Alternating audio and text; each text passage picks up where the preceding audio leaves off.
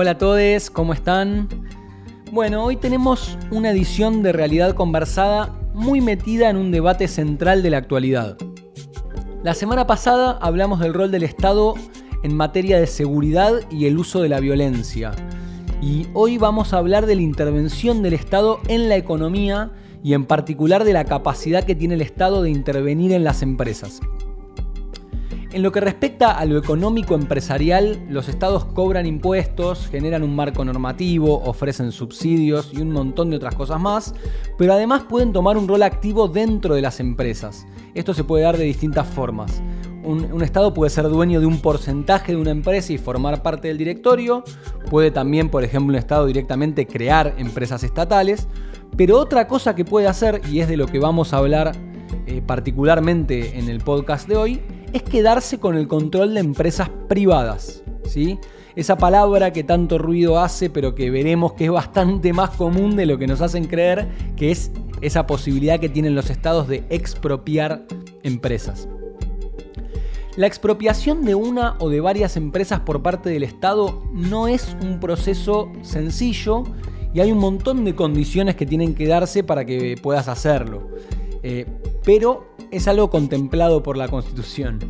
Eh, uno puede estar a favor o en contra, lógicamente, y esto tiene que ver con lo que ya venimos hablando en anteriores ediciones eh, sobre cómo las distintas ideologías representan ideas distintas sobre el rol del Estado y su intervención. Pero lo que no se puede decir porque es algo falso es que expropiar una empresa sea algo inconstitucional. En este contexto, hoy queda más que claro que el impulso para hacer este capítulo de realidad conversada es el caso Vicentín y la propuesta del gobierno de Alberto Fernández de expropiar a una empresa muy particular, tremendamente corrupta, pero con un rol bastante protagónico en la industria del alimento y la exportación argentinas. Intentaremos, vamos a, ver cómo salen estos minutos, profundizar un poco sobre qué es Vicentín por un lado, por qué el Estado argentino quiere expropiarla. También vamos a ver qué otros casos similares hay en la Argentina o en la Argentina y también en el mundo, eh, casos de exportaciones, eh, de expropiaciones, perdón, de estas características. Y también vamos a buscar un contraste con otros modelos de estados eh, en relación a las expropiaciones. Como siempre, vamos a intentar darle un marco teórico eh, y de profundidad a, cosas que son súper complejas y que lamentablemente son tratadas de forma eh, bastante berreta, ¿sí? En, general, cuando uno escucha cosas sobre esto. Eh, como ya saben, nuestra idea es ampliar los argumentos para poder tener debates interesantes, debates profundos y no caer en la banalidad que se puede escuchar por ahí de somos Venezuela, son comunistas, o tonterías como esas que no tienen ningún sustento real y que hoy trataremos de, de desarrollar y explicar. Eh, para empezar, ¿qué es Vicentín? Bueno, la primera cosa que hay que saber es que Vicentín no es una empresa en particular ni una fábrica en particular, sino que es un grupo grande de empresas, fábricas, plantas industriales, eh, por ejemplo tienen cerealeras, tienen aceiteras, tienen bodegas y un montón de cosas más. Es decir, es un gigante bastante dedicado a la exportación, fundamentalmente dedicado, a, la exportación y juega un rol por lo tanto muy importante en el ingreso de dólares en la Argentina.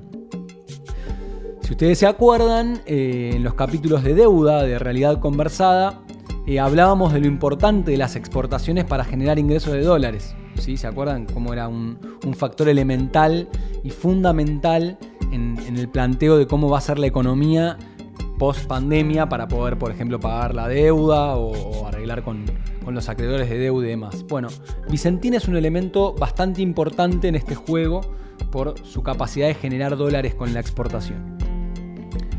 Además de tener un montón de patas como empresa, eh, Vicentín tiene muchísimos problemas legales y financieros.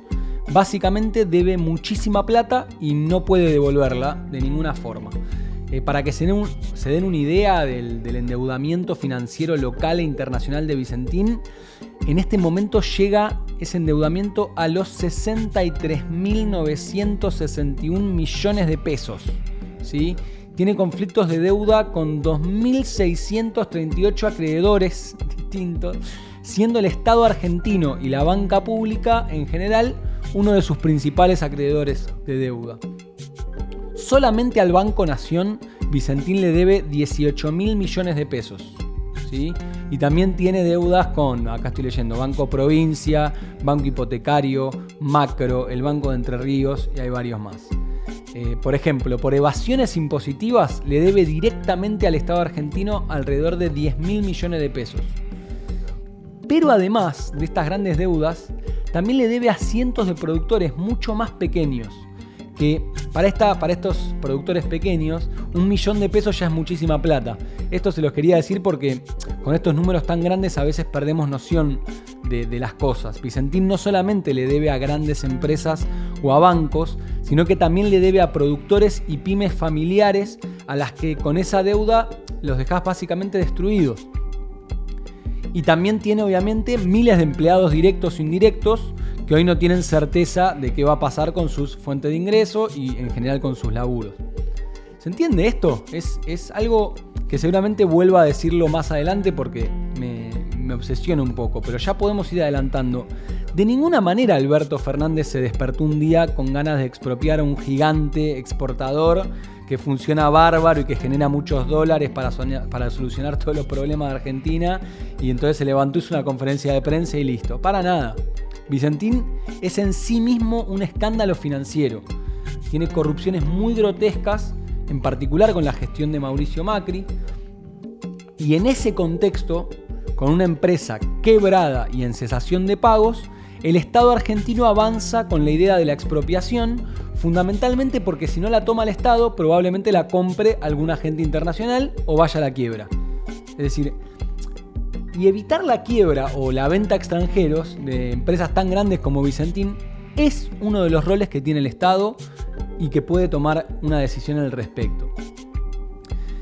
Vamos a algunos datos. Concretamente, eh, en diciembre del año pasado Vicentín anuncia que no iba a poder pagar sus deudas. En enero cuando ya con un nuevo gobierno, la conducción nueva del Banco Nación expone las irregularidades en los préstamos que se habían otorgado y ya desde ese momento parte de los 2.600 acreedores eh, a los cuales Vicentín les debe dinero empiezan a pedir la declaración de quiebra de la empresa. Pensado de esta forma, digamos que lo que está haciendo el gobierno por lo menos tiene, como mínimo, tiene muchísima lógica.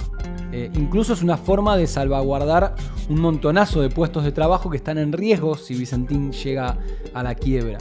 Y ni hablar del costo que tiene en relación a las exportaciones, al ingreso de dólares al país y en general a la producción de alimentos.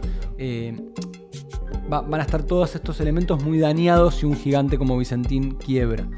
Eh, pero bueno, Alberto usó la palabra expropiación y eso no cayó bien, evidentemente. Quizás podría haberlo planteado de otra forma, eh, eso es algo que se puede pensar o debatir, pero es interesante ver cómo esa palabra despierta a los fantasmas y generó una ola mediática y derechista muy grande en contra de la medida, que incluso tuvo como consecuencia movilizaciones a favor de Vicentín. Gente que violó la cuarentena y se movilizó a favor de, de Vicentín, de Cuarentín. ¿A favor de qué? No se entiende muy bien, pero hay mucha gente que, fogoneada por un sector de la política que quiere sacar provecho de este momento, empezó a defender a esta empresa como si fuera una bandera de la propiedad privada. Y no nos olvidemos, estamos hablando de una, una empresa que estafó al Estado, a los bancos, a 2.600 acreedores.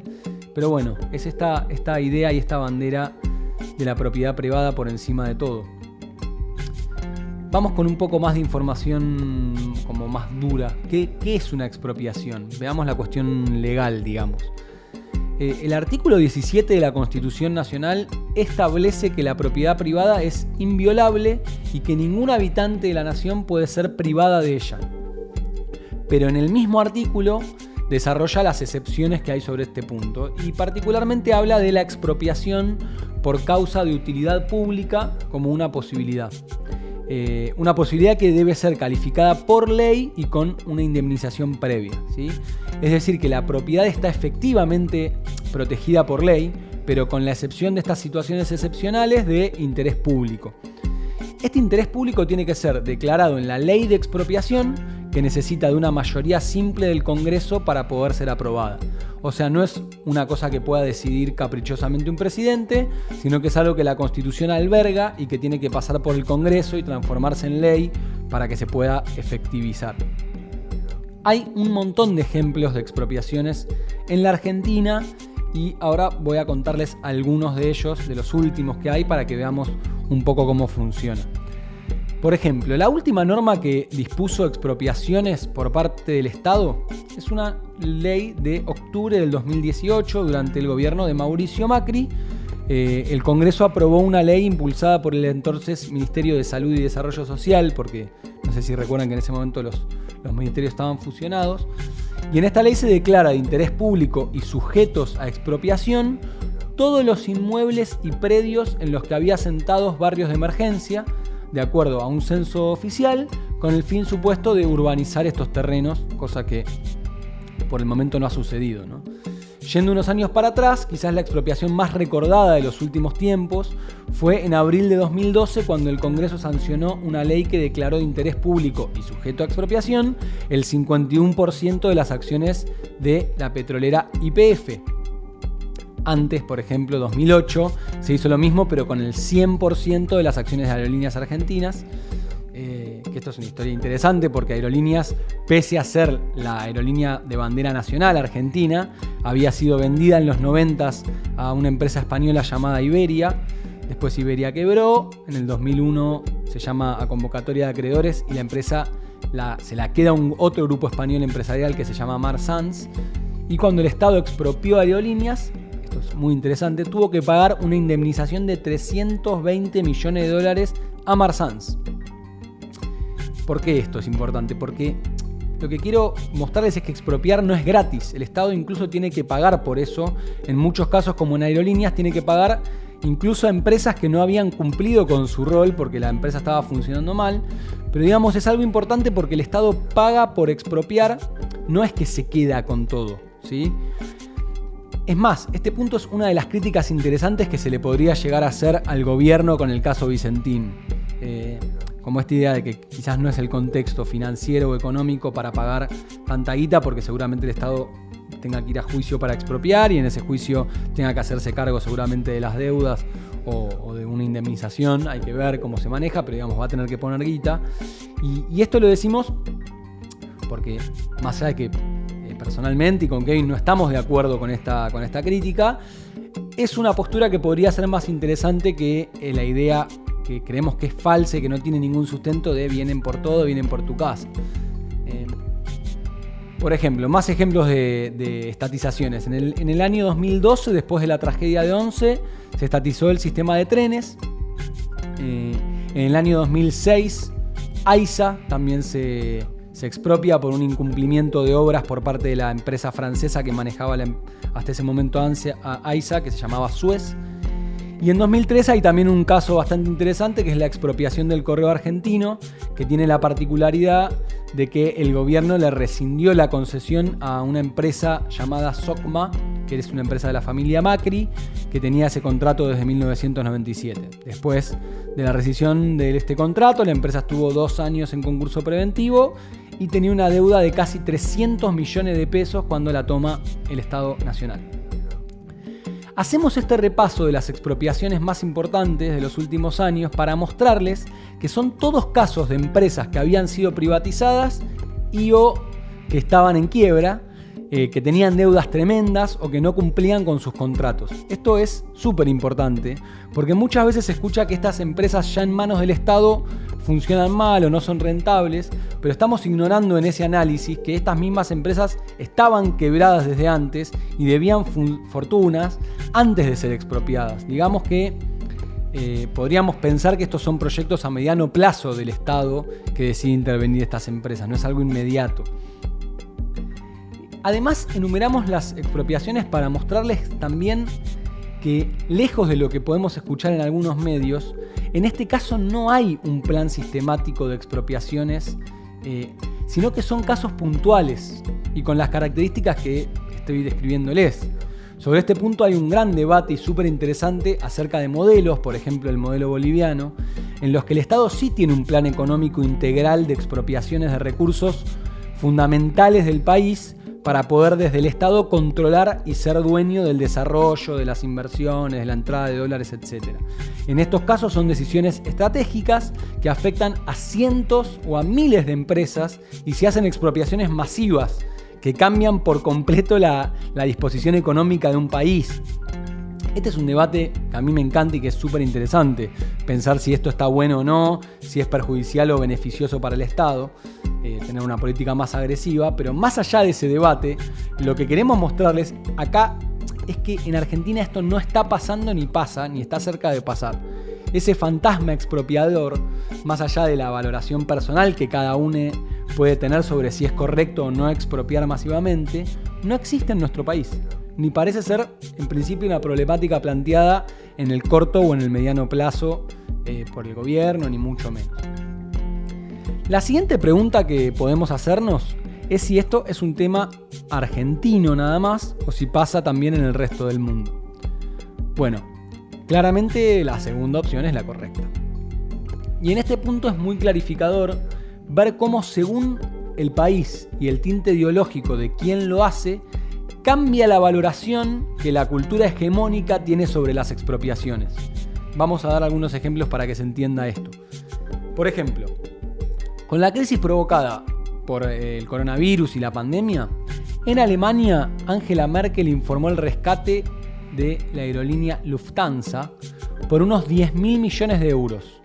Esto el Estado lo hace a cambio de quedarse con el 25% de las acciones de la empresa. El Estado alemán ya tiene participación accionaria, por ejemplo, en, empresas súper importantes y tradicionales del país, como por ejemplo Volkswagen y Mercedes-Benz. Ese es el ejemplo alemán. El ejemplo francés también es interesante. En Francia, el Estado también es accionista en empresas claves de la economía como eh, las principales energéticas, como Renault o también la aerolínea Air France KLM.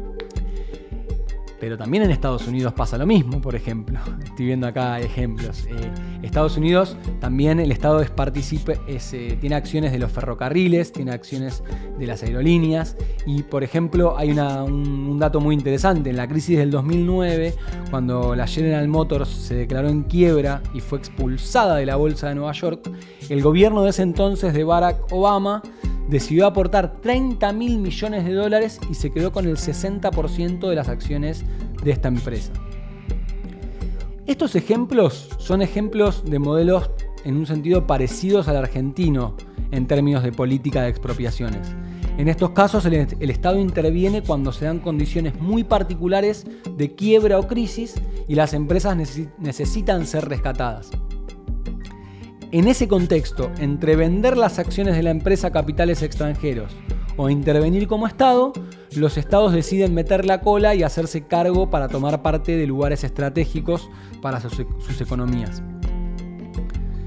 Como les contaba antes, también hay otros ejemplos de gobiernos en los que las exportaciones son políticas estructurales de Estado y en Latinoamérica tenemos algunos casos, como pueden ser el caso boliviano-venezolano o en Centroamérica el caso cubano, por ejemplo.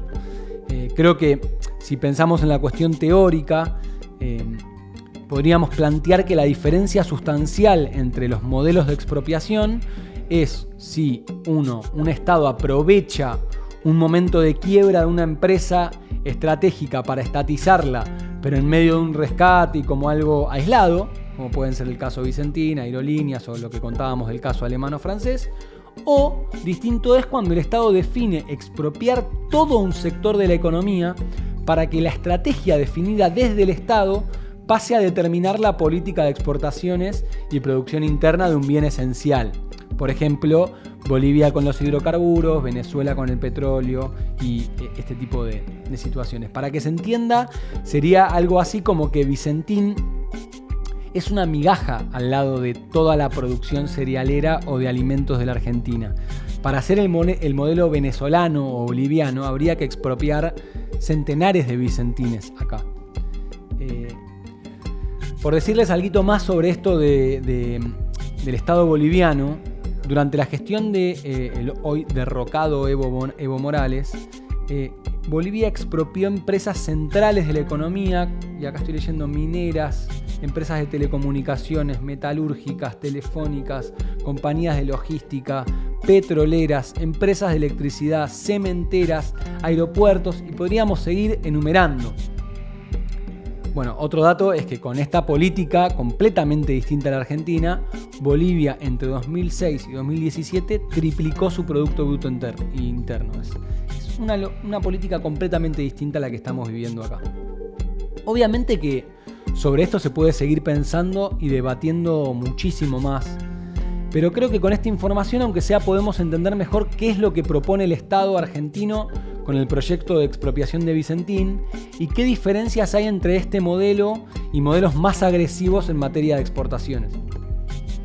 Pareciera ser que en nuestro país la palabra misma expropiación genera por sí sola mucho temor que agita las aguas, pero en realidad es una herramienta que los estados usan en todo el mundo porque todos los estados necesitan de algunas empresas estratégicas, tanto por lo que significan en materia de exportaciones como también lo que significan en materia de generación de empleo. Los estados necesitan garantizar que estas empresas sigan operando, incluso más allá de que algunas de ellas puedan, por ejemplo, generar pérdidas. Y esto es súper interesante. Por ejemplo, las aerolíneas o los ferrocarriles, que muchas veces por sus costos suelen dar pérdida, y eso cuando están privatizadas generan quiebras de las empresas, son casos en los que el Estado no puede simplemente dejar que se fundan estas empresas privadas y que, por ejemplo, deje de haber trenes o aviones. Es decir, la expropiación es una, herramienta que se usa, es algo que pasa y que evidentemente hay un interés detrás de todo lo que se dice sobre Vicentín que no tiene que ver estrictamente con este caso, sino que tiene más que ver, creemos nosotros, con una parte del poder político y mediático que ven con malos ojos que los sectores más concentrados de la economía pierdan poder frente al Estado. Por esas razones que llegan al punto de defender a una empresa que la verdad hizo todo mal como Vicentín.